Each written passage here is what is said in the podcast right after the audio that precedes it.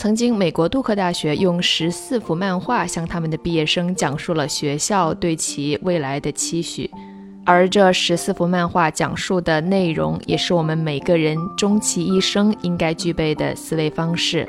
今天，让我们一起来学习一下。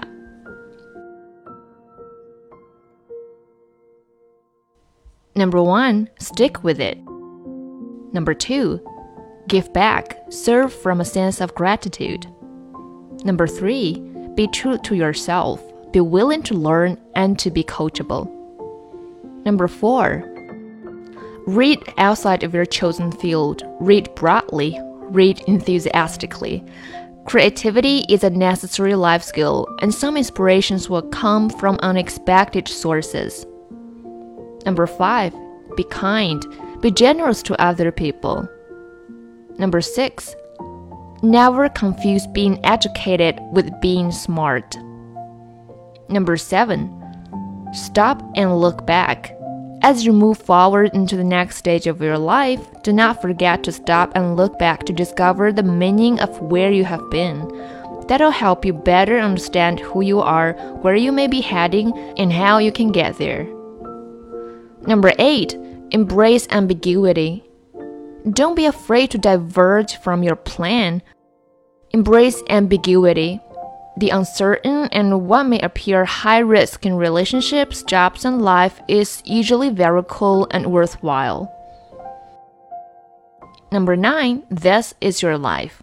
Find a place where you can be challenged. Ask yourself, Am I proud of my work? Number 10, reframe rejection. Learn to reframe rejection. Instead of seeing it as a shutdown, look at it as an opportunity to figure out why. Are you asking the wrong person? Have you not yet demonstrated you can handle the new responsibility? Over time, no becomes just another opportunity to wait, learn, and try again. Number 11. Respect people over job titles. Everyone's life has meaning. Number 12. Relationships matter. You'll get the more satisfaction about the relationships you form than from the things you acquire. Number 13. No right or wrong.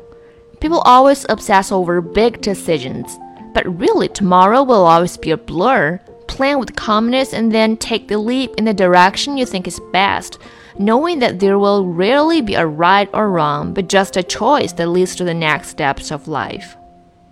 Number 14, pay close attention. This is your life.